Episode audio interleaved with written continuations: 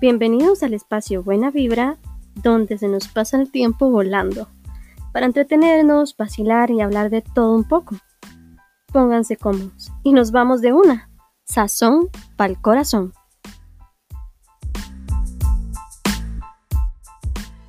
Buenas, buenas gente, personas, individuos, seres humanos, bienvenidos a otro episodio más de Sazón para el Corazón. Y en esta ocasión no vengo sola, vengo así como con una, con una energía que me fluye por todo el cuerpo porque mi invitada del día de hoy es como la traducción, y yo creo que si ponen en el diccionario energía a la par plum, le viene la, la foto de esta susodicha. Pero les voy a introducir un poquito del tema para que entonces vean a ver cómo anda la cosa, ¿verdad? Entonces, para nadie es un secreto en estos días que la salud es una prioridad. O sea, a huevo la gente se viene cuidando, ¿verdad? Em, pero a veces el tema de la salud y en específico el ejercicio muchas veces es o se ve como a veces un aliado buenísimo para sacar estrés, más ahora en la casa, que en la casa botar estrés, ¿verdad? Pero también se ve como un enemigo. Un enemigo, ¿por qué? Porque hay gente que hasta arruga la cara y ejercicio y ya se imagina aquella carajada, ¿verdad? pues no lo ven para nada bien. Entonces, este, yo estuve más o menos de las dos caras de la moneda. Primero, que no hacía ni costra, este, y, después todo este proceso de ir amansando el caballo e irle agarrando el gusto. Pero chiquillos, ya una vez usted le va agarrando el gusto a todo esto, es una botadera de, de estrés tan deliciosa que yo creo que es un chance que todo el mundo se debería de dar, porque no es solamente el verse bonito, el estar riquísimo y usted decir que es el, la persona más guapa del universo, no se trata de solo eso, sino de toda la salud mental que usted le suma a su vida.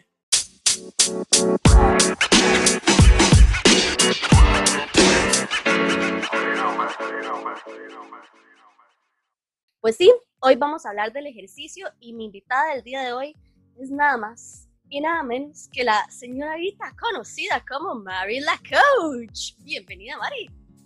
Hola, gente, qué chido estar hoy con ustedes. O sea, yo sí, yo creo que mi tercer nombre es energía. O sea, por todo lado, hasta por donde no tengo pelo porque soy muy rapada, pero todo genial. O sea, yo energía por todo lado.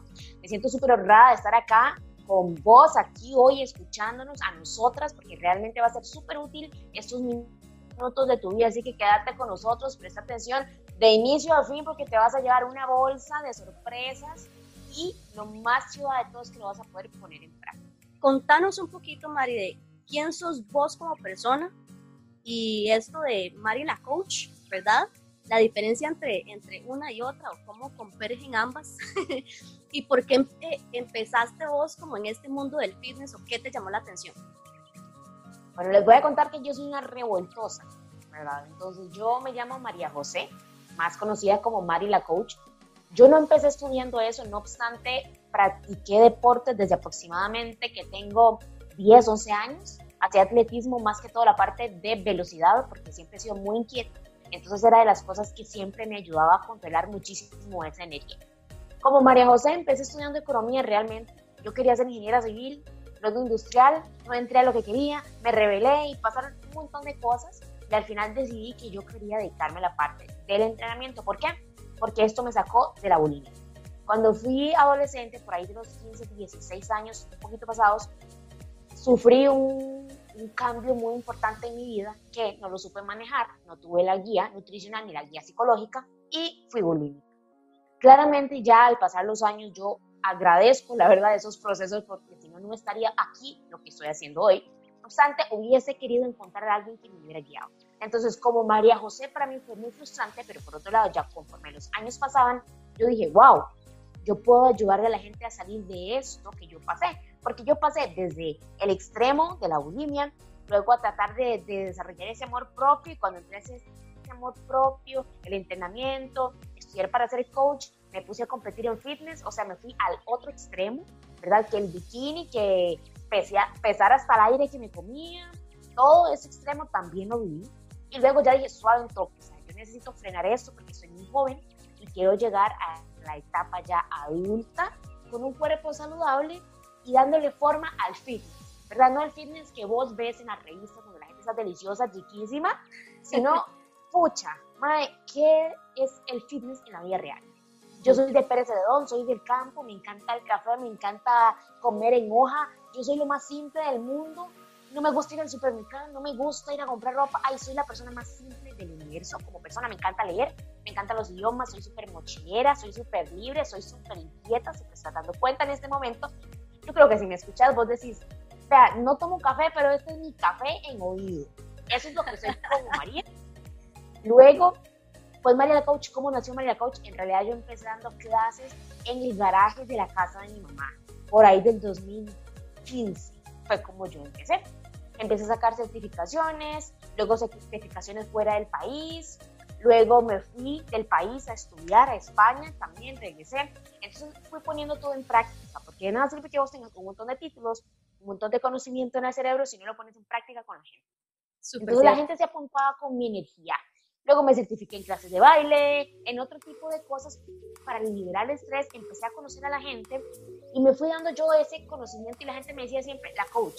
Siempre, en todas las clases era Mari y en otro lado, la coach. Y yo, ahí está.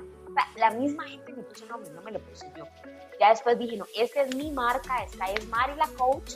Ya años después quedó Fit Human y es toda mi filosofía y metodología de trabajo soy lo mismo, Mari, y Mari la coach es lo mismo, no obstante, sí separo pues mi vida privada de que la universidad, de que me gusta pasear, pero trato de que sea lo mismo porque la gente necesita ver que el hecho de que yo sea coach no quiere decir que voy a ser deliciosa, el hecho de que yo sea coach no quiere decir que no pueda comer pizza, el hecho de que sea coach no quiere decir que yo no me deprima, que no quiera entrenar, es normal, en la vida real todos somos seres humanos, por eso es Fit Human, entonces trato de mantener esa sinergia siempre, que la gente que me conozca siempre aprenda parte de lo que a mí me gusta es que lo que yo hago, la persona entienda el por qué y el para qué. ¿Por qué esa, esta parte de la rodilla? ¿Por qué esta parte de la nalga? ¿Por qué esta parte del hombro? Entonces, bueno, eso es más de coach. Me encanta la comunicación. De hecho, actualmente estoy estudiando locución. También me encanta la comedia. Entonces, soy una aficionada y estoy aprendiendo a escribir comedia para aplicarlo pues a mi trabajo también, que es en las redes sociales, que me encanta estar compartiendo con la gente. Ahora, Mari, ¿cómo viene a ejercerse y a verse el ejercicio en una persona.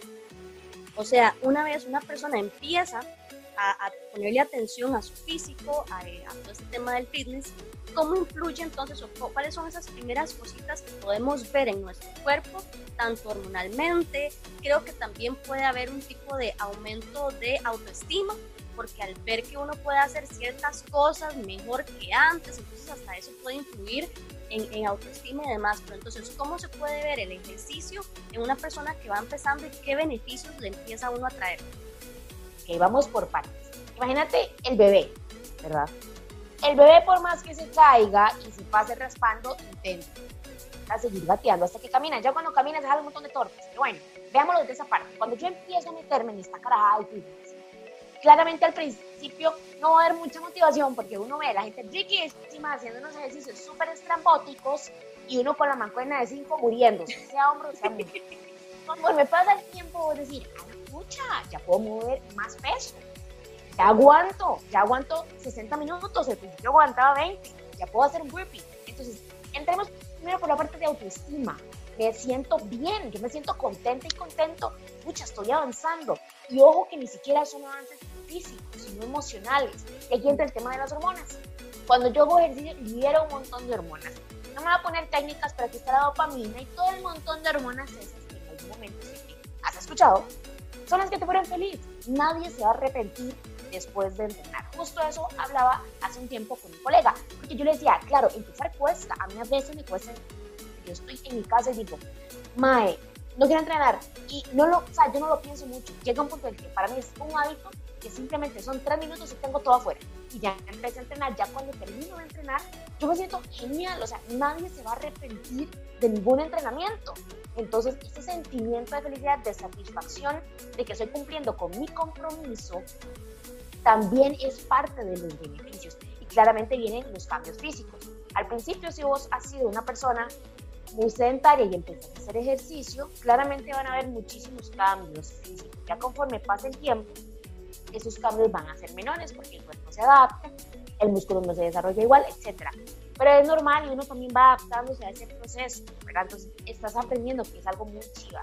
a nosotros los seres humanos, dentro de lo mejor que nos puede pasar es aprender. Entonces, conforme va pasando el tiempo, aprendo a hacer mejor un ejercicio, aprendo a diferenciar entre las comidas, aprendo a, escuchar mi cuerpo, al tema de las emociones, claramente empiezan cambios físicos, que la celulitis en las chicas, que los hombres ven el pichillo más desarrollado o que pueden correr un más. O sea, cada quien tiene un objetivo diferente, pero el tema de la felicidad, la motivación, el compromiso, son cosas muy, muy buenas que siempre va a traer el ejercicio. ¿Por qué? Porque es salir de mi zona de confort y ojalá hacer algo en lo que uno realmente es nuevo. De hecho, ponerse un reto, decir, bueno, hagamos yoga, pero yo en mi vida no sé, pero ni ponerme de pie con una pierna. Y vos deseando hacer yoga, no importa, hacerlo. O sea, ese, ese reto es algo de lo que realmente uno nunca se arrepiente y son de los mayores beneficios. Y aquí entra también un tema de autoestima, ¿verdad? Porque a veces la gente cree que el entrenamiento es solo mover peso y sudar. No, hay un trabajo emocional, hay un trabajo que me escucha, lo estoy dando. Antes no podía, ahora sí puedo, me estoy obligando, que eso es otra cosa. Porque a veces me preguntan, Mari, ¿de dónde saco la motivación? No hay motivación, oblíguese, punto. Que pensar dos veces, Mari. O sea, yo a veces me obligo. O sea, cuando no hay motivación, antes sí disciplina, nada. Entonces se obliga, punto. O sea, no se negocia. Se mueve el culo y dice, no se manda solo, hoy mando yo y punto. Límites, ¿verdad? Porque hay momentos en los que yo estoy cansado y está bien. En los que necesito descansar, ando con la regla, tuve un mal día, pero quizás hasta hacer ejercicio me puede más bien beneficiar a sentirme mejor. Pero los beneficios no son solo verme más rico, más rica, que me quede este pantalón, que me quede esta camisa más aprietada, sino es, ok, estos beneficios para mí emocionales son más grandes todavía que la mensualidad de gym, que la mensualidad del coach, que la mancuerna que estoy levantando porque yo me siento bien. Y cuando entendemos que esos cambios esos beneficios son a largo plazo, dejamos de preocuparnos tanto por el cuánto pierdo o cuánto gano y nos empezamos a enfocar en cuán fuerte voy a ser mentalmente, porque llega un punto en que quizás el cuerpo no aguante. Entonces dice, no, no, no, no, no, por favor y sigue, porque yo me comprometí con eso, porque es un compromiso como cualquier otro compromiso que una persona tenga en la vida. Correcto, en este caso sería un compromiso con uno mismo, o sea, porque uno se puso eso ahí de meta y punto. Y otra cosa importante, digamos que usted con todo esto que me acaba de decir ya me convenció. ya voy a empezar así como right now. ya voy a empezar, le voy a dar y, tengo esta energía y yo me voy a decir, le, voy a dar. Ahora, yo no sé nada de ejercicio. ¿Cómo empiezo yo a hacer e, e, ejercicio? O sea, ¿por dónde le entro? Porque digamos que no tengo un estilo de vida donde el ejercicio es parte de mi vida, nunca he practicado ningún deporte, o sea, esto no es lo mío lo voy a empezar a hacer porque entiendo que es una cuestión de salud, no solamente em, física, sino mental, emocional, etc. ¿Cómo, ¿Cómo le entro? Por convertirlo en un hábito. Hay un libro que se llama em, Hábitos Atómicos de Jane Clear, que este me debería de pagarme por el pato, sino que yo le hago. Yo amo ese libro. De hecho, está en Libros para Emprendedores, que es otro podcast en Spotify, que él autor hace un resumen del libro. Pues si no se quieren leer el libro, pues está el resumen del libro. El tipo habla de cómo hacer un hábito de forma científica, o sea, cómo mi cerebro responde a ciertos estímulos para que algo se convierta en un hábito. Número uno, si yo quiero tener un estilo de vida más saludable, ¿qué hace una persona saludable? Bueno, toma un poco más de agua, trata de dormir por lo menos 7, 6 horas, que es lo que le quede viable. Se levanta 30 minutos más temprano que la gente promedio. Todos ese tipo de cosas que hace una persona saludable que yo quiero aspirar, yo me hago una lista y digo, bueno, de todos esos, ¿cuáles puedo empezar a hacer yo? Dentro de esos está el ejercicio. Ok, ¿cuántos días de la semana puedo? De forma realista.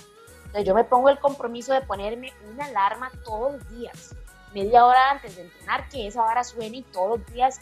Y si no entreno, me va a quedar en conciencia, no lo hice. ¿Por qué? Porque entonces digo, bueno, me puse esta meta, Luego de la meta tiene que ser fácil, póngaselo fácil. Mentira que si el gimnasio queda una hora usted va a ir. Siempre vamos a buscar algo que sea. Que si es sencillo entrenar en la casa, ma, entrene en la casa. Que si tiene gimnasio cerca, el gimnasio. Que si puede salir a caminar, sale a caminar.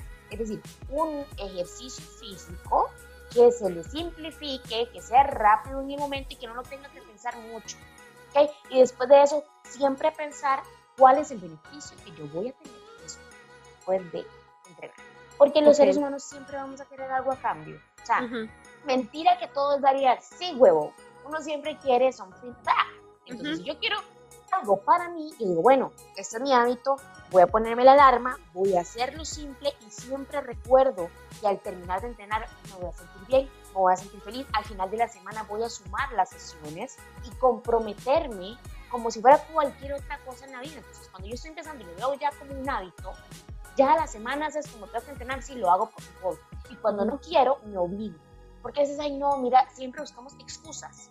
Siempre. El tema es, hágalo porque voy a tener este beneficio. Si siempre tenemos claro cuál va a ser el beneficio, vamos a seguirlo haciendo porque vamos a tener algo a cambio. Y ojo que ese beneficio no llegue a ser tóxico.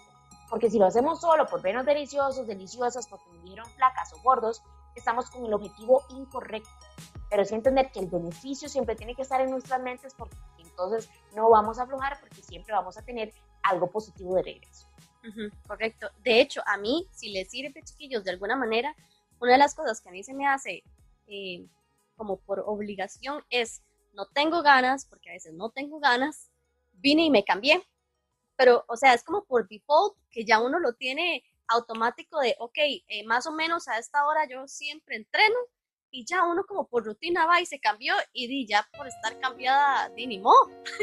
o sea, ya dele porque ya lo tiene ahí. Entonces, también eso puede ser otra manera de obligarse o tener como esto presente. Y bueno, ahora ya empecé a entrenar. Ya ahí voy, ya digamos que soy nivel intermedio, más o menos. Este, pero ya estoy cansada de la rutina tal, de los videos tales, etcétera, etcétera, etcétera. ¿Cómo entreno inteligentemente y no sudar por sudar o entrenar durísimo tal vez sin tener una técnica correcta, porque entiendo que por más que usted haga y se hace el ejercicio mal, de nada le sirvió. Entonces, ¿cómo entreno inteligentemente em, y, cómo hago que este ejercicio valga la pena, o sea, que se haga realmente efectivo? Ok, vamos aquí por partes.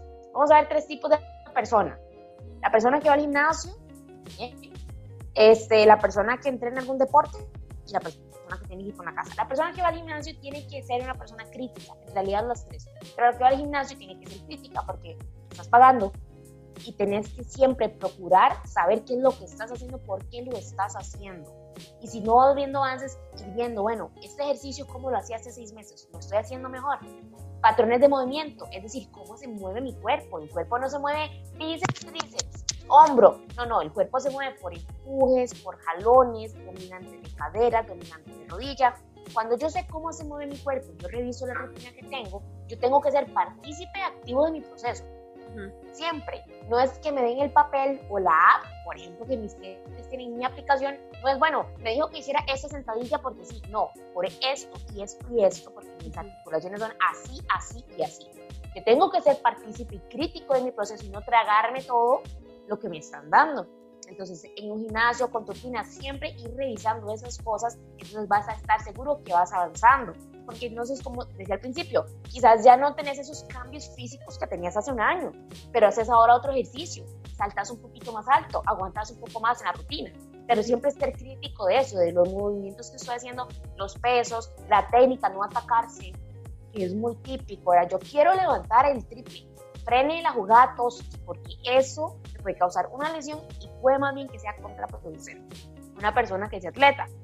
Los atletas somos mañosos, cuando yo lo era, yo era muy mañosa, porque no dicen, no, yo tengo todo medido, mira, ahí aflojo a veces. Vamos a ver, si vos estás en un deporte, vos sabes que tenés que ir cambiando muchísimas cosas, e igual ser partícipe. Ojo que es que eso en todo tipo de persona aplica. No obstante, cuando son atletas, ¿verdad? Y ya están en cierto, cierto nivel, siempre tienen que estarse cuestionando y buscando fortalecer las áreas débiles. Por ejemplo, si yo hago tri, pero no me gusta la fuerza, póngale la fuerza igual. Si me encanta el yoga, póngale la fuerza. Si me encanta la fuerza, pero en movilidad soy una cosa terrible, métele movilidad. Guíese, busque. Yo sé que en Internet hay muchas fuentes, no obstante, artículos, investigue, aunque no sea su nicho. Busque buenos libros, contacte a entrenadores, hágale la pregunta, manda huevo. Nada le cuesta responder una pregunta. Una cosa es que le pregunten por algo, otra cosa es que le piden una rutina gratis, son cosas muy diferentes, pero uno con todo el gusto, mae, así, hasta ahora la persona que está en la casa, por ejemplo, ahora que estamos en, en el tema de la pandemia, la gente tiene el equipo en la casa y dicen, mae, tengo dos mancuernas, un kettlebell, que kettlebell es la bolita que tiene como una orejita arriba, la barra, pero yo no sé qué hacer. Todos los días hago lo mismo. ¿Cómo? ¿Qué, qué, qué hago? Pero entonces buscan en YouTube y encuentran un montón de rutinas súper estrambóticas y no saben cuál hacer. Vamos a lo básico, cómo se mueve el cuerpo.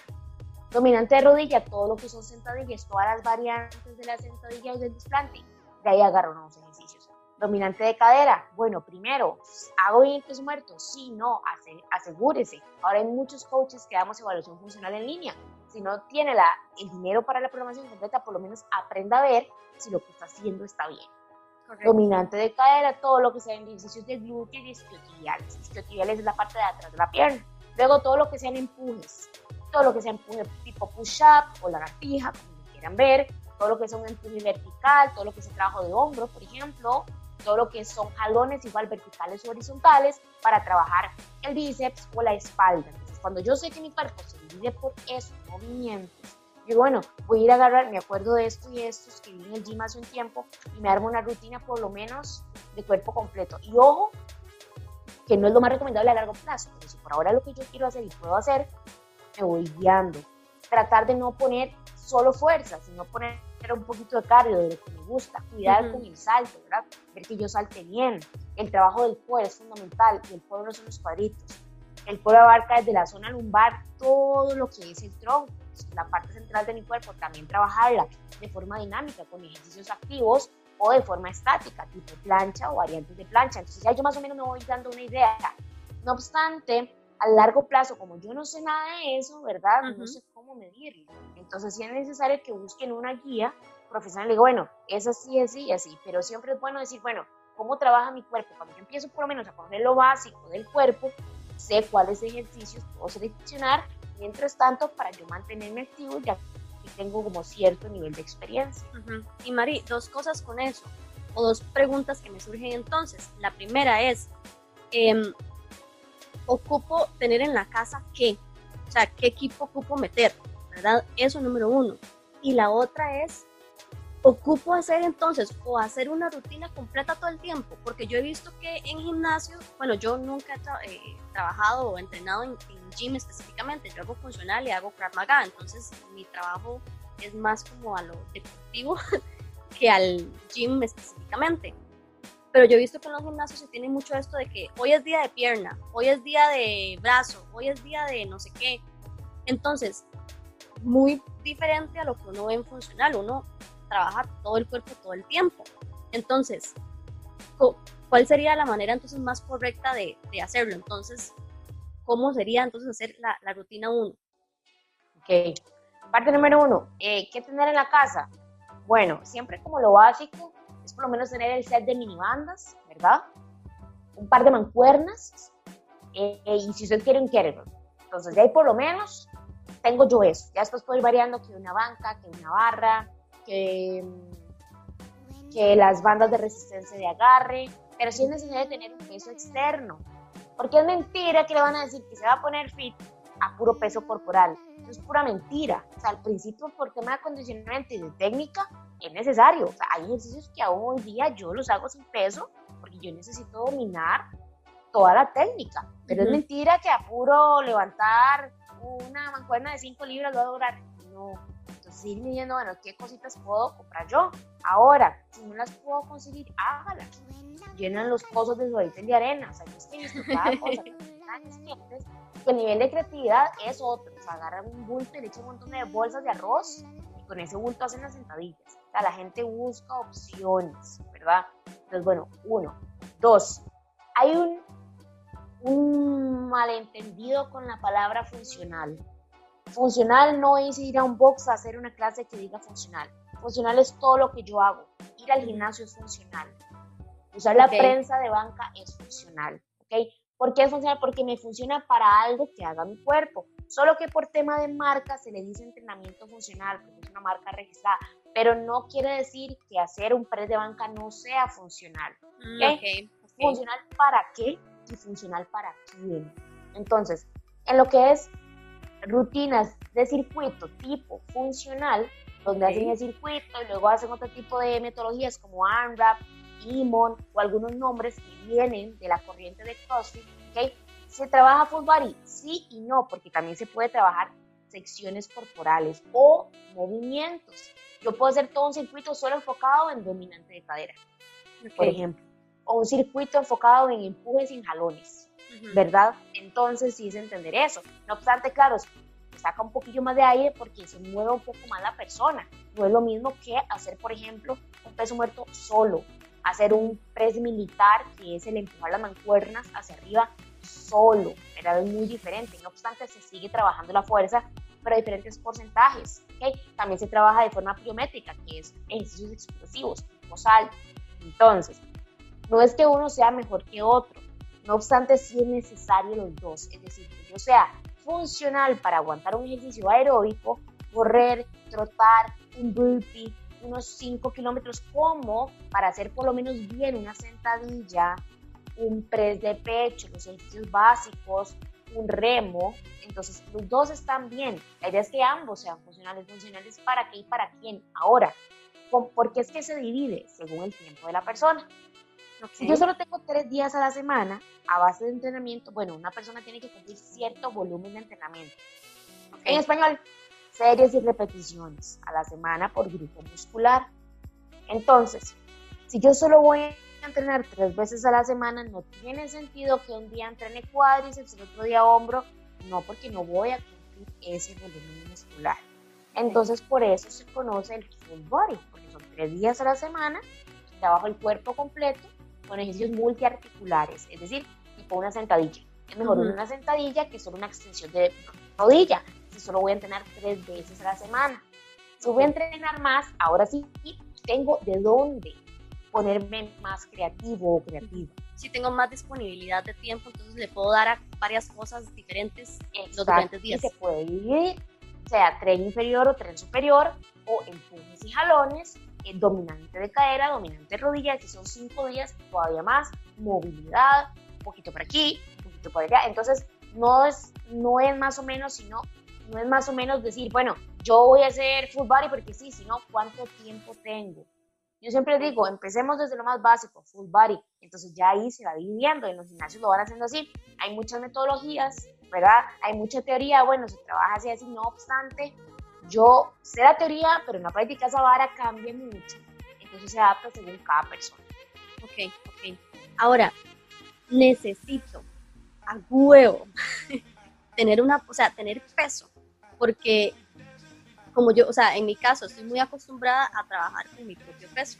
Muy pocas veces, yo ya llevo entrenando que como tres años más o menos, y muy pocas veces le meto peso a mi cuerpo. Eh, sí, a veces hago lo de su cliente que llegó y metió el bulto y el montón de cosas y para hacer una sentadilla, sí, de vez en cuando lo hago, pero no estoy muy acostumbrada a meterle peso. Ahora, he visto en mi caso personal que, por ejemplo, em, no he desarrollado el músculo que me hubiera gustado en pierna. No he desarrollado el glúteo que me hubiera gustado desarrollar desde hace un montón. O em, no sé si esto tiene que ver pero no he logrado quitarme un, uno que otro rollito de la espalda. Em, entonces, ese tipo de cuestiones. Y para, bueno, mi ejercicio menos favorito del universo son los push-ups. Los odio con todo mi ser y con toda mi alma. más lindo que hay, mi ciela. Jamás. Pero, digamos, ocupo entonces, para, para hacer estos detalles o para definir, ocupo entonces la condenita pesa ocupo trabajar fuerza, no la pesa. Fuerza es un concepto muy amplio, desde poder mover mi cuerpo, mi peso, hasta mover algo externo. Primero domino la técnica, pero sí o sí necesito trabajar fuerza porque el músculo, conforme pasan los años, se va desgastando. La única forma de mantenerlo es entrenando fuerza.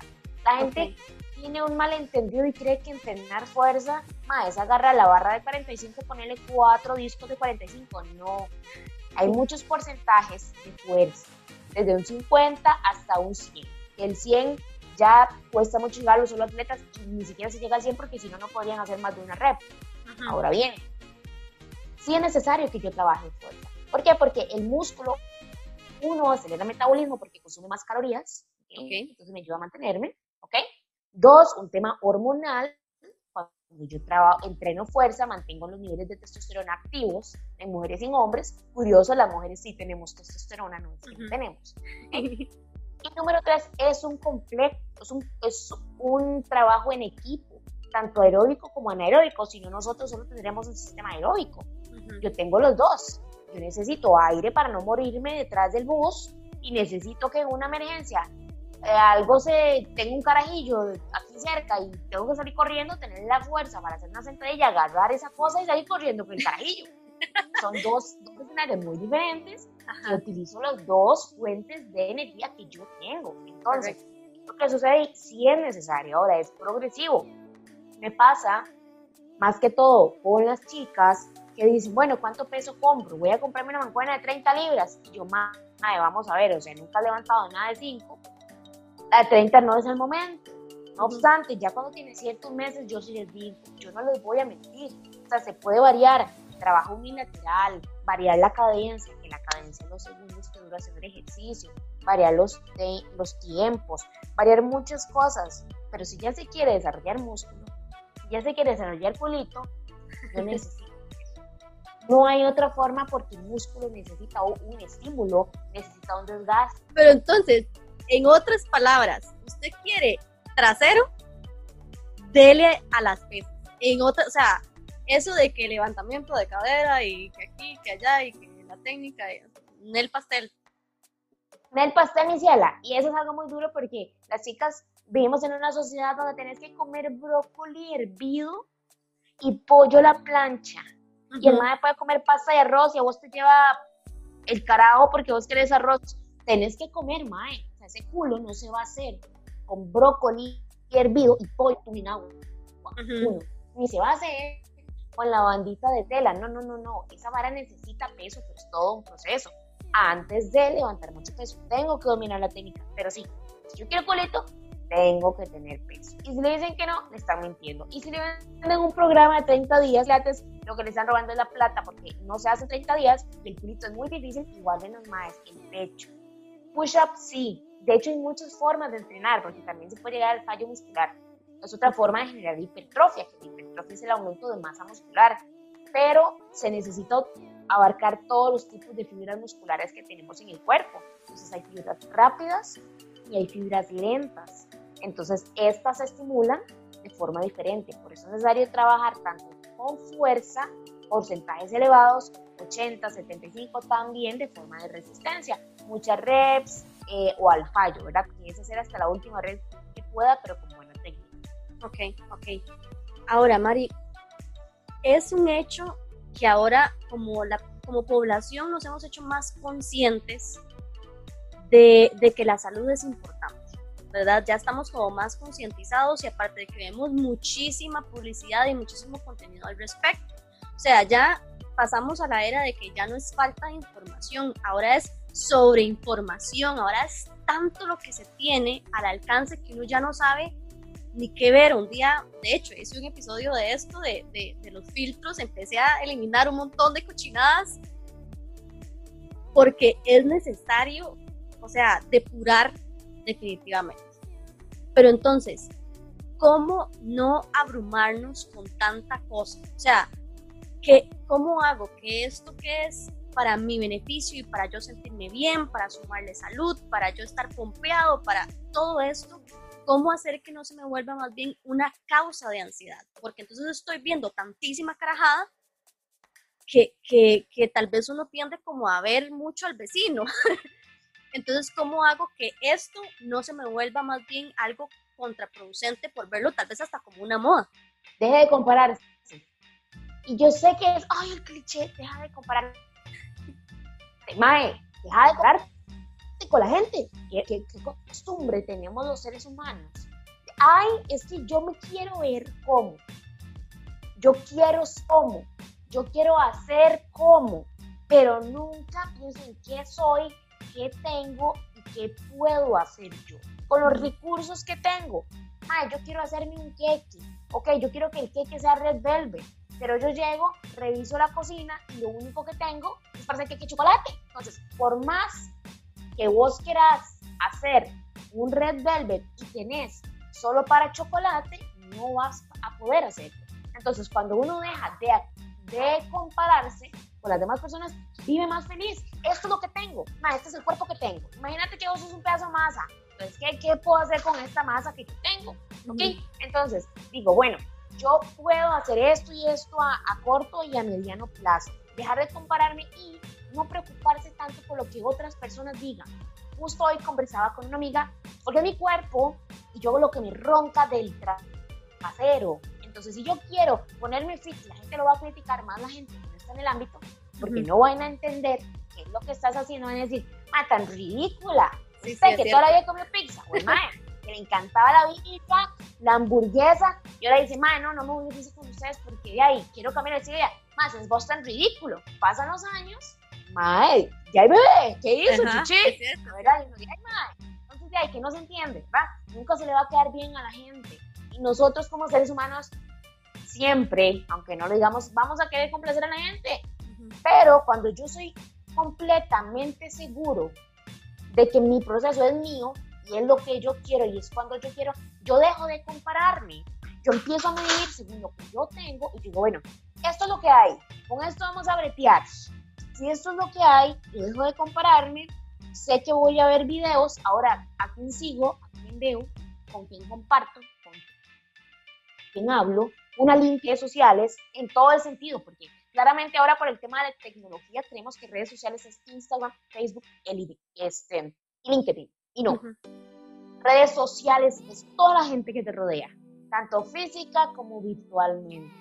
Y que rajado, porque yo no sé si, si, si, bueno, ¿verdad? Cada quien es diferente, pero a veces hasta le tiran a uno la mala vibra así en la pura cara. Ojalá usted esté empezando y el primer comentario de el compa, o sea, ojo, el compa o el que usted piensa que es el amigo. Vamos a ver cuánto le dura. Mae, ese tipo de comentarios y uno dice, pucha, o sea, gracias por el apoyo, amigo. Para esa gracia, entonces, ¿cuál es la idea? Que usted sea mi amigo o mi compa, o sea, lo que me está haciendo es más bien viendo cómo me jala para abajo, o sea, yo creo que también tenemos que fijarnos en eso porque muchas veces nos vamos a ver limitados en muchísimas cosas solamente porque tenemos gente negativa a nuestro alrededor. Exactamente, y al final es tu proceso. Vamos a ver, tu cuerpo es tu casa. Madre, nadie va a llegar a remodelar su casa gratis, olvídate, huevón. O sea, si nadie va a llegar a hacer la hora gratis, yo soy el responsable de cómo se ve esta carajada que yo tengo aquí para moverme. Trato de que no me afecte tanto porque sé que va a afectar. Pero al final y al cabo soy yo y son mis decisiones. Lo que hablamos hace rato de los hábitos. ¿quién va a tener los beneficios? Yo, no las personas ni que critican ni que aportan. Nadie, por más planes que sean, tampoco lo van a tener ellos los beneficios.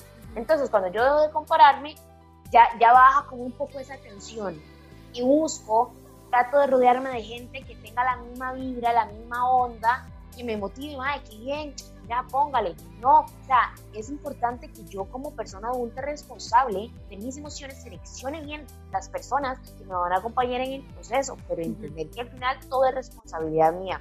Y lo digo porque a veces la gente dice, es que yo no entreno si no voy con mi cómplice. Es que yo no entreno si no voy con mi novia. Mae, ni huevón, ni que la le ofrece sacar el cuerpo por usted. O sea, vamos a ver, muy chido el acompañamiento, la guía, y sí, todo muy y hombro tu hombro, ¿verdad? Y toda la jugada pero es su cuerpo.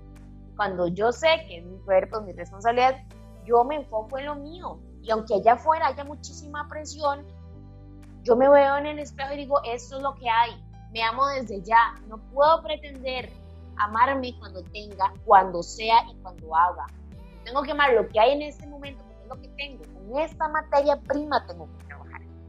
Ya después vamos mejorando, sí. Pero es que todo el mundo quiere hacer sprints pero es que la vida es una maratón. No puedo pretender celebrar hasta que yo llegue a la meta cuando lo más chiva es el proceso. Y tras de todo que el proceso es eterno. Si uno dijera, de aquí a tres años voy a verme así, lo digo por experiencia propia. Cuando yo me vi así, no era feliz, yo quería más y llega un punto donde se posible. tuve que cambiar mis objetivos y decir, ¿saben toque? Este no era mi objetivo fitness. Yo quiero ser feliz quiero disfrutarlo, quiero poder comerme un pedacito de pizza también. Eso es un estilo de vida saludable, balanceado, sin dejar que la gente afecte tanto, porque yo sepa la gente no le va a pagar la comida, no le va a pagar la ropa deportiva, no le van a pagar el gym. Y entonces uno se, se, se, busca tanto por eso cuando realmente eso no es lo importante. Lo importante es qué quiero yo, cómo lo quiero, por qué lo quiero. Y si alguien quiere acompañar, bien. Y si no, jale. Porque para pie de tropiezo, para eso yo mismo me hago zancadilla. No, tiene sentido. Exacto, exacto. Ahora, veamos lo siguiente. Ya, digamos que yo, no sé, me ejercito desde hace rato, ya lo tengo como una costumbre, eh, es parte de mí. ¿Ok? Ahora, este, este montón de carajadas en donde uno se compara o ve, siento que en mi caso lo que hice fue depurar para seguir gente, porque mentira que uno no va a ver modelos o que uno no va a ver gente fitness o que uno no... Exacto, porque, exacto. Entonces yo digo, pero empecé a seguir gente que tuviera más o menos como el mismo tipo de cuerpo que yo tengo. ¿Por qué? Porque entonces de esa forma yo digo, ah, Mae, eso es alcanzable. O sea, yo lo podría hacer si le pongo. Y cuando lo veo, yo digo, ok, fijo, tendría que practicar, hacer quién sabe qué. Quiero, quiero hacer todo ese sacrificio para llegar ahí. O estoy chill o tranquila como estoy. Me siento bien. Ajá, entonces a veces uno dice, sí, sí, voy a ponerle. Y después yo digo, Mae, la verdad es que puta, es una breteada muy grande, ¿verdad? Tendría que meterle mucho, mucho tiempo a esta vara. entonces ahí yo digo, no, no, la verdad es que así estoy bien, muchas gracias, muy vale. Pero entonces es esta cuestión de, mae, voy a comparar, ok, pero no comparemos peras con manzanas, no compare chayotes con papas. O sea, si usted va a comprarse, o tal vez no sé, o no, no encuentro otro término que no sea comparación, para hacerlo como más amable, pero si usted se va a fijar como en un modelo eh, para usted delimitar si sí o si no, pucha, fijémonos en gente que, más o menos tiene nuestra contextura o nuestra edad o nuestro estilo de vida, porque también puede ser que tenga el mismo cuerpo suyo, pero madre, tienen dos estilos de vida total y completamente aparte. Entonces, nunca, nunca, nunca, aunque usted tenga ese tipo de cuerpo, nunca lo va a alcanzar porque usted no vive de esa forma. Es como que yo diga, ay, tengo el cuerpo de Eva Longoria, por decir algo. Mae, ella se dedica a vivir de su apariencia, a vivir de su cuerpo, a, venderse de esa manera.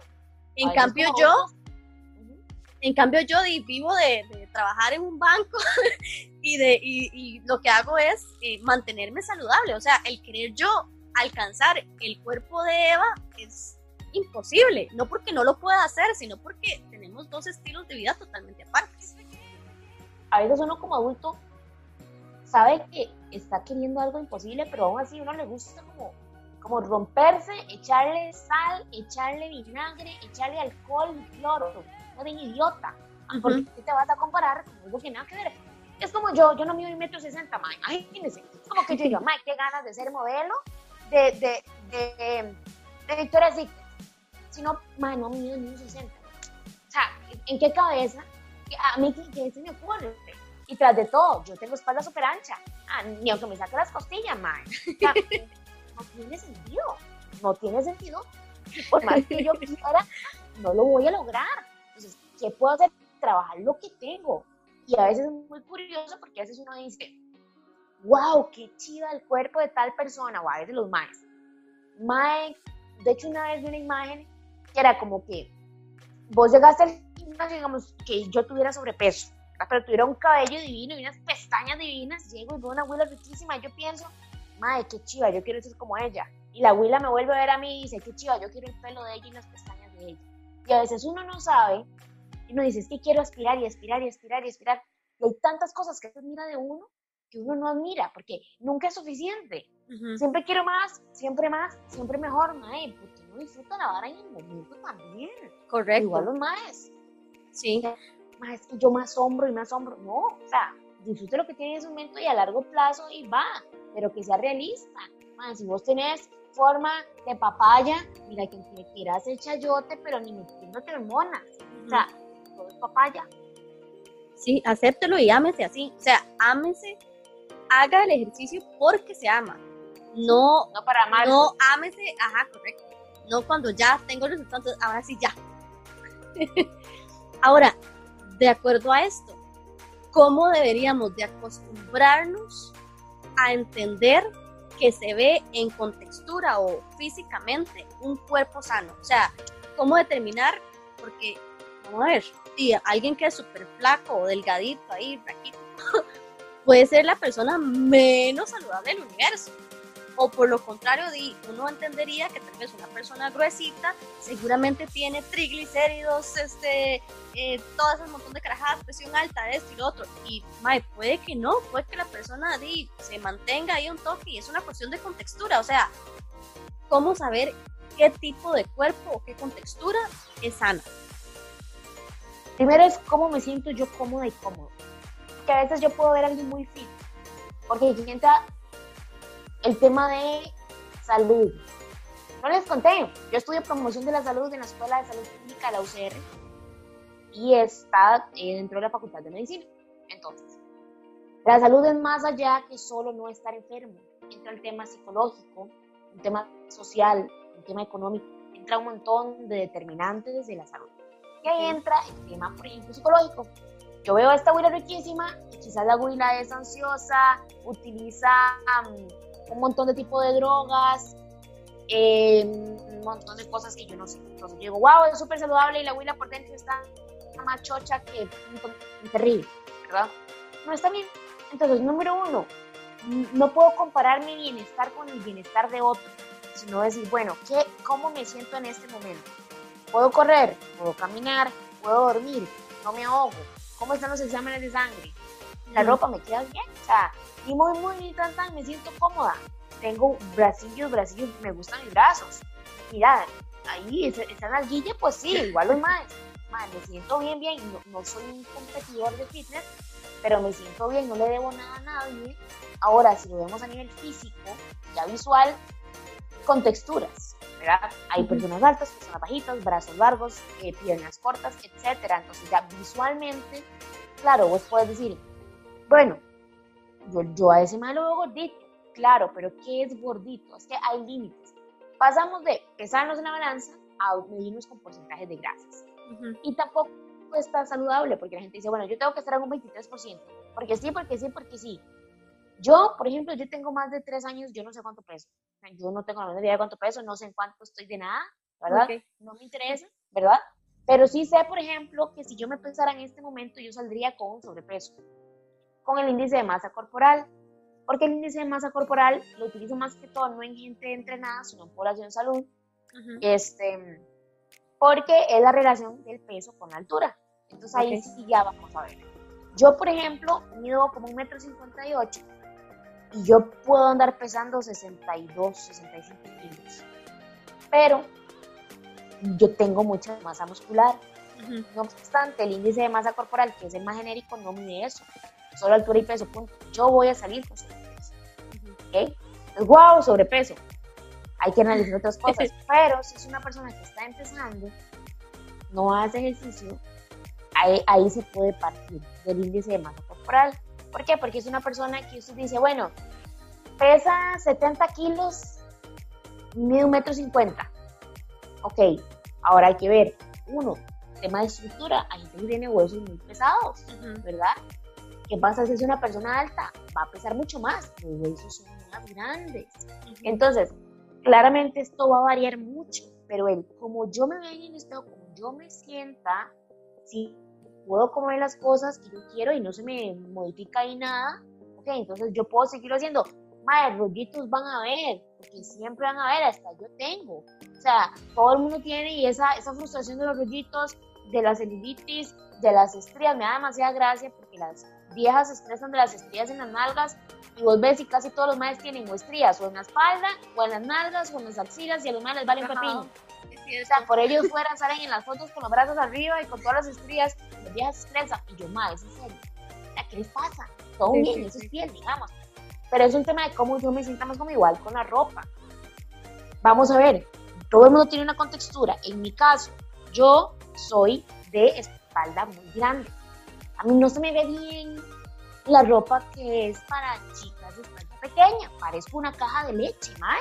Y yo ya lo acepté, ya yo lo asimilé, ya yo lo regurgité, lo vomité y como ya comer y ya lo acepté. Sí, ya lo procesó, ya. Ya, mae, pues yo, ¿para qué yo me voy a comprar esa ropa si sé que no, me, no se me va a ver bien y yo mi culpa, mi culpa, mae, yo no puedo hacer nada, esto es lo que hay. Yo busco la ropa con la que me siento cómoda y cómoda. No obstante, si digo, bueno, puedo bajar un poquito más la grasa, quiero los bracillos un poquito más grandes, eso lo puedo arreglar, eso lo puedo ir modificando, pero no otras cosas.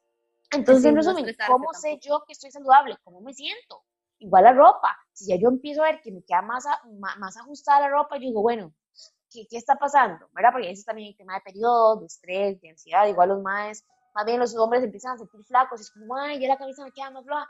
¿Por qué? Hay otros factores en la vida, madre. Vos también tienes vida. Vos no sos Eva Longoria, no sos Kardashian. No te dedicas solo a entrenar, ni a maquillarte, ni a correr un carro de carreras, como si fueras un tienes una vida normal, no sé, hijos, perros, gatos, un apartamento, un carro. Esta es la vida real. Y a veces se nos olvida que la vida real es esta y no lo que estamos viendo en la red social. Entonces, cuando nos dejemos de comparar y entendamos que hay que, hay que pagar las cuentas de IMAE, a puro gimnasio no se paga. Correcto, correcto. Es como, como aceptar y procesar que this is what I have. O sea, que mi cuerpo es, es parte de quien soy y lo amo y lo proceso y lo tengo. Y yo creo que hasta el cuerpo es muy sabio, como que uno va, es como cuando uno se va a comer algo, o no sé si usted le ha pasado, pero a mí me pasa, o no sé si es que ya soy muy señora. pero señora forever. Exacto, de hecho hice un episodio del señorismo y yo, madre, esta es mi vida ahora. pero ya son como a ciertas horas en donde usted se va a comer algo y, ya usted sabe, como que el cuerpo se lo dice, mm, le va a caer mal le va a caer mal. Como que usted ya, ya iba. Y usted llegó y, se lo comió. Y tome al día siguiente o en la noche diarrea eterna. O sea, me explico, por, por estar de cupón. Entonces, creo que... la autosobación, una ahí con el aceite y la deshacerse, digamos. Pero entonces el cuerpo es sabio. Creo que tenemos que de alguna manera empezar a entender nuestro cuerpo y a escucharlo, porque él nos habla, nos habla de tantísimas formas y a veces estamos como viendo tanto el perfil de otra persona en una red social o viendo el amigo que está X, que no le ponemos entonces atención a lo que nuestro cuerpo nos está diciendo que tenemos que hacer. Ahora, ya entendimos cómo está la cosa, ya entendimos cómo empezar, ya vimos la parte intermedia, ya vimos que para sacar musculito y definirnos y vernos más riquines ocupamos pesitas o algún tipo de peso y asesoría con Mari porque si no este, lo vamos a hacer mal, ¿verdad? Pero, em, ¿cómo, ¿cómo ver el avance físico en términos de ejercicio? ¿Por qué? Porque es obvio que no todo va a ser el ejercicio. De hecho, cuando uno viene e investiga o ve en, en, Google que se ve una relación de, de 80-20, que supuestamente un 80% es este, comida y el otro 20% es ejercicio. Ahora, yo entiendo, o desde mi experiencia personal, he visto que es como un, para mí, es un 60-40. O sea, 60% es comida y el otro 40% lo veo o lo saco del ejercicio. ¿Cómo funciona realmente? O sea, ¿cuál, ¿cuál es el porcentaje que saco de cada cosa? ¿Le tengo que entrar a las dos cosas de un solo tiro? ¿O a punta de ejercicio lo logro perfecto? Voy a caer mal porque es un 100-100 para mí. Pero, pero, pero, pero, pero frenen porque ya yo siento los chancletazos y los tomates mal si yo voy a empezar a cambiar hábitos y no hago ejercicio, ¿por dónde empiezo? ¿Qué hago yo todos los días? Ya meter comida en el hocico. Entonces, yo hago todos los días eso. Yo puedo empezar por eso. Cambiar los hábitos de alimentación. Si no entreno, si ya entreno, madre, de nada sirve y se los cuento. A mí a veces me dan ganas de como comer una pisita. Pero eh, me dan ganas el lunes y luego el miércoles y luego el viernes y yo, madre, la estás cagando. Frenate. Yo soy consciente porque de vez en cuando todo bien, pero es que mi base de la alimentación no puede depender de la pizzita ni del vinito. Ahora, si yo estoy empezando, puedo empezar con alimentación, que es algo, algo que yo hago todos los días. Pero es un 100-100. Vos puedes comer súper bien y puedes empezar a bajar el porcentaje de grasa, pero vas a perder músculo. ¿Ok? Y el entrenamiento ahí, ahí. Exacto. Nunca vas a aumentar masa muscular a pura alimentación. Pero aunque estés entrenando muy duro, si no comes de forma adecuada, poco vas a ver avances. Yo necesito que eso sea un 100-100. Ir aprendiendo a jugar con esto, hacer los intercambios, que me eduque mi Nutri, que me eduque mi coach y diga, madre, ok, esto equivale a un carbo, esto, ok, ya yo voy aprendiendo, pero es que esa vara es 100%. ¿Por qué? Porque uno indirectamente va a estar afectando al otro. O al revés, ¿qué pasa si yo yo dejo de comer? Olvídate que vas a entrenar igual de duro. Entonces, soy maestro, tan cansado con los días que estás comiendo. Correcto. Entonces, sí es un 100-100, que yo sea consciente de que va de la mano, que la comida no es mala, que los cargos no son malos, que necesito energía porque esta vara es echarle gasolina al carro. Si usted quiere llegar al 100, échale gasolina. Y para echarle gasolina hay que afectar plata, invertir, en este caso tiempo, invertir el tiempo y el dinero en el conocimiento que yo quiero para que ir viendo sus avances y a largo plazo estar con el vinito de los años. Pero eso es todo un proceso. Ahora usted nos contaba un poquito de su experiencia de la cara no bonita del ejercicio, de todo esto que usted pasó eh, y que, que, no le funcionó y que más bien tuvo que recalcularse, digamos, en, en redefinirse. ¿Cómo lidiar entonces con este tipo de, de, obsesiones o de comportamientos que empezó todo muy lindo, como algo sano, como algo bueno, como algo que me, que me sumaba, a cuando ya empiezo a ver ciertos comportamientos que ya no son tan sanos, que ya no se trata nada más de salud. ¿Cómo identificar eso y, y, y entonces cómo lo, cómo lo combate? Okay. Aquí hay que ver entre si es solo por un tiempo o si se necesita ayuda psicológica. Si es solo por un tiempo, si ya yo veo que me estoy obsesionando, que no salgo con mis compas a comer, que no salgo con el novio, que en la familia soy el que siempre se queja por la vara, que si no entreno ando de mal humor, que ya, ya, si yo veo que esto está afectando mi vida, yo tengo que frenarlo, porque yo tengo una vida, yo tengo derecho a vivir mi vida afuera del gimnasio o afuera del entrenamiento, o después de haber almorzado mi platico saludable, yo tengo derecho a eso. Si ya yo veo que eso está afectando mis relaciones interpersonales y nunca es suficiente, tengo que analizarme, porque a veces los seres humanos vamos de jupa y hasta que estamos hasta el garete, decimos, ay, la cagué, sí, huevón, la estás cagando desde meses. No esperes a que necesites ayuda psicológica, porque yo la necesité en algún momento. Era muy frustrante no aceptarme, sentir que no era suficiente y ojalá yo estar riquísima, porque yo soy consciente ahora, en ese momento yo estaba riquísima, o sea, estaba mejor que como estoy ahora y nunca era suficiente. Yo quería más, tenía que hervir, tenía que que, que las fotos, que use una colombiana, madre, qué vergüenza decir esto, yo usé esa mierda, los reductores, el tecito verde, el, el vinagre, madre, yo lo usé, qué vergüenza, pero lo usé y no era suficiente. El limón en ayunas y todo eso. Ay, madre, sí, qué terrible, pura gastritis, ¿verdad? Entonces, ¿a qué voy con esto?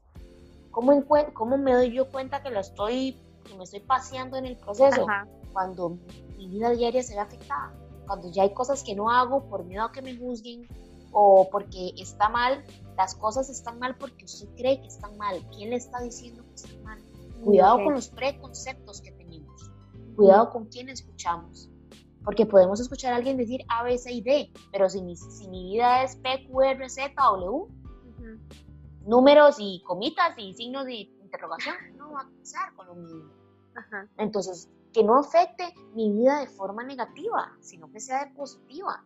Y ya se llega un punto en el que me dicen, no es suficiente, no quiero comer, no puedo dormir, me veo siempre en el espejo y no me siento cómoda ni cómodo, tengo vigorexia, anorexia, bulimia, busque ayuda. De hecho, hay muchas personas que me buscan a mí para entrenar y yo les digo, no me pague a mí, pague un psicólogo. Ya hay cosas tan profundas, tan delicadas, que aunque yo pueda dar hasta tu mayor porrista, si vos no lo resolves, no se puede avanzar. Y eso sí es muy importante que seamos conscientes de eso. El psicólogo no te salva la vida, pero créanme que le ayuda a uno un montón a resolver muchísimas cosas, a aceptar muchas cosas y a evitar que lo que empezó por un estilo bien saludable termine siendo una obsesión que pase en toda mi vida, en la de mi familia, en la de mis hijos, en la de mis amigos y más bien yo vaya en reversa. Pueda verme muy bien, pero me sienta muy mal.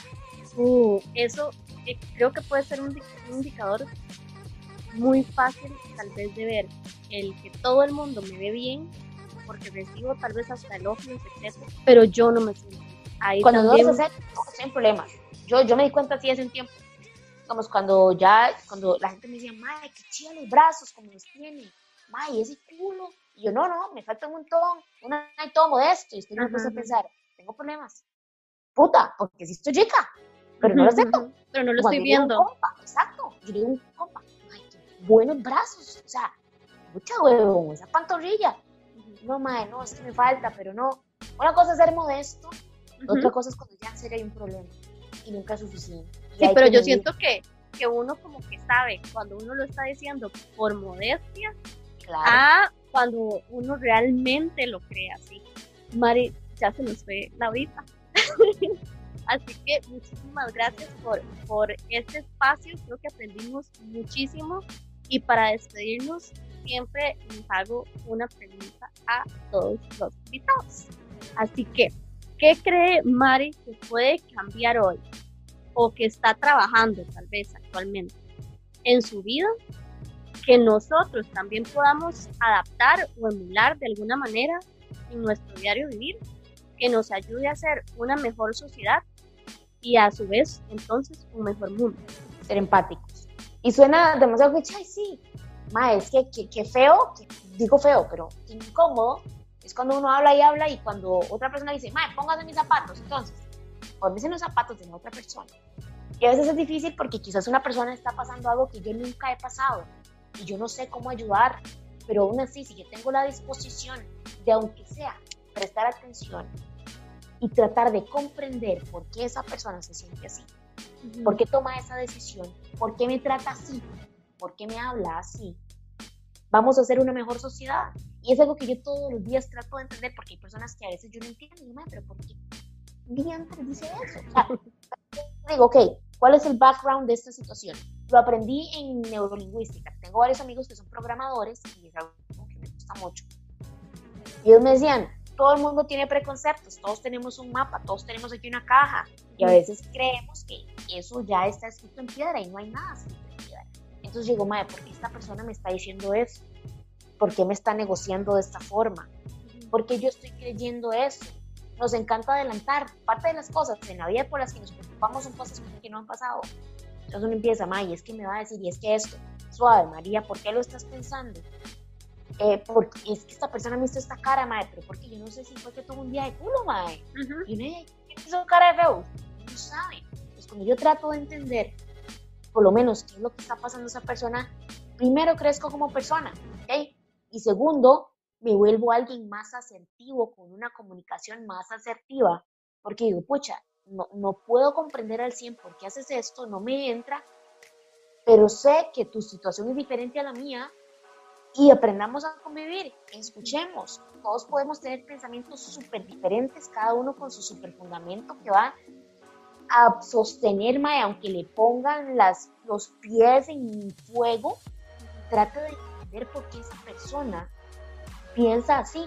Porque cuando estamos hablando con la gente, y a mí me pasaba mucho y lo tuve que corregir desde que empecé a estudiar locución, es que uno dice, sí, estoy escuchando, mentira.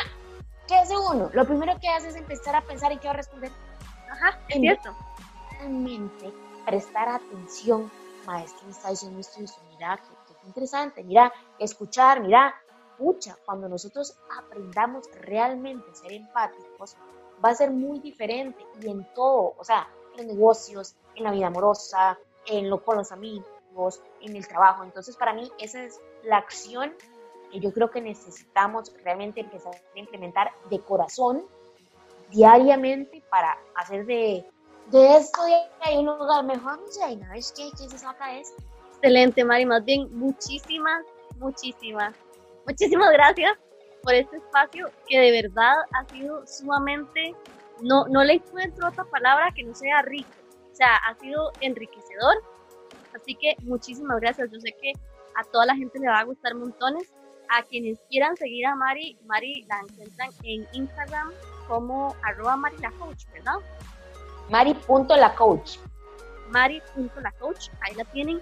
Síganla, por favor, porque en serio se aprende muchísimo Y pues bueno, nos despedimos. Esto sería todo por este episodio y nos escuchamos en la próxima.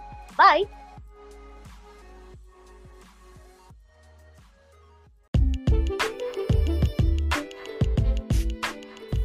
Esto fue Sazón para el Corazón. Gracias por acompañarme y nos escuchamos en la próxima.